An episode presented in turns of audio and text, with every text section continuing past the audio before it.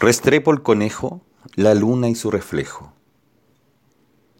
Mira la luna, tan redonda, tan bella, tan lejana y a la vez tan cercana. Siempre pienso que me reflejo en ella, como si fuera un espejo. exclamaba Restrepo el conejo, asombrado como la primera vez que se la enseñara a su abuelo. Nunca he sabido en qué parte de la luna ves tu reflejo, Restrepo. Yo solo una vez he logrado ver algo y fue la cara de un gato. Respondía al aire su buen amigo Osvaldo el sapo, intentando apreciar la belleza que Restrepo el conejo decía ver en algo tan simple como la luna llena. Ambos amigos continuaron embelesados mirando el cielo de aquella noche de luna. Habrían de pasar varios minutos, que en aquel instante parecieran horas, para que Osvaldo el Sapo se atreviese a interrumpir tan sublime momento de contemplación junto a su amigo Restrepo el Conejo y rompiera el silencio. ¿Sabías, Restrepo, que existe una leyenda humana que habla de un dios maya llamado Quetzalcoatl y que está relacionada a la luna llena como la que estamos viendo y donde crees ver tu reflejo? ¿De qué hablas, Osvaldo? respondió tras despertar de su letargo Restrepo el conejo. Un dios maya. ¿Qué es, qué es eso? ¿De dónde queda? En realidad se conoce como la civilización maya, Restrepo, sobre todo por su cultura y que habrían vivido al centro de un continente llamado América, acotó Osvaldo el Sapo. Qué interesante, Osvaldo. ¿Y qué dice la leyenda de aquel dios y mi reflejo? inquirió interesado su amigo Restrepo el conejo. Te seguiré contando lo que he escuchado, amigo mío, continuó entonces su relato Osvaldo el Sapo. Según reza la leyenda, se dice que aquel dios, grande y bueno, un día estaba aburrido y se fue a viajar por el mundo. Para esto se convirtió en un hombre como había caminado todo un día, a la caída de la tarde se sintió fatigado y con hambre. Pero todavía siguió caminando hasta que las estrellas comenzaron a brillar y la luna se asomó a la ventana de los cielos. Muy hambriento y cansado, decidió sentarse y descansar un rato.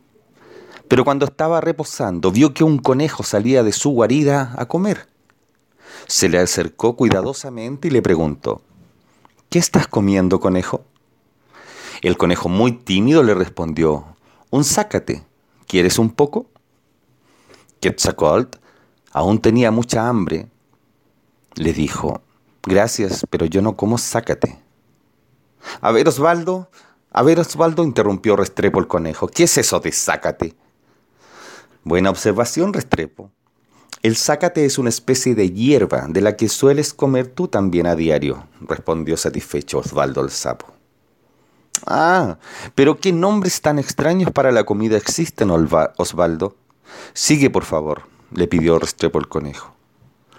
Bien, continuó Osvaldo el sapo. El conejo, al ver a Quetzalcoatl muerto de hambre, le preguntó, ¿qué vas a comer entonces? Y el dios le dijo, nada, Tal vez deba morirme de hambre y sed. El conejito se acercó a Quetzalcoatl y le, y le dijo, mira, yo no soy más que un conejo, pero si tienes hambre, cómeme, aquí estoy. Entonces el dios acarició al conejo y le dijo, tú no serás más que un conejito, pero todo el mundo y para siempre se ha de acordar de ti. Yo soy el dios Quetzalcoatl y tú me has demostrado que eres muy bueno. Entonces el dios levantó al conejito alto, muy alto hasta la luna, donde quedó estampada la figura de aquel conejo. Después el dios lo bajó a la tierra y le dijo, mira ahí arriba, ahí tienes tu retrato en luz, para todos los hombres y para todos los tiempos. Qué bella historia me has contado, Osvaldo, Todavía impresionado agradecía Restrepo el conejo a su amigo Osvaldo el sapo. Nunca la hubiese imaginado. Quizás sea real y por ello es que siempre me he sentido tan reflejado después de que mi abuelo me la mostrara aquella primera vez. Gracias. De nada, Restrepo. No pensé que te gustaría tanto conocerla y me hace feliz que así fuera. Otro día te contaré la historia que habla de la luna y su efecto en las mareas y, la vida entera que nos rodea, finalizó contento Osvaldo el Sapo. Hubo un silencio repentino entre ambos, y solo atinaron a mirarse alzando los hombros, sonreír y volver a contemplar aquella luna llena que los mantenía mágicamente embrujados.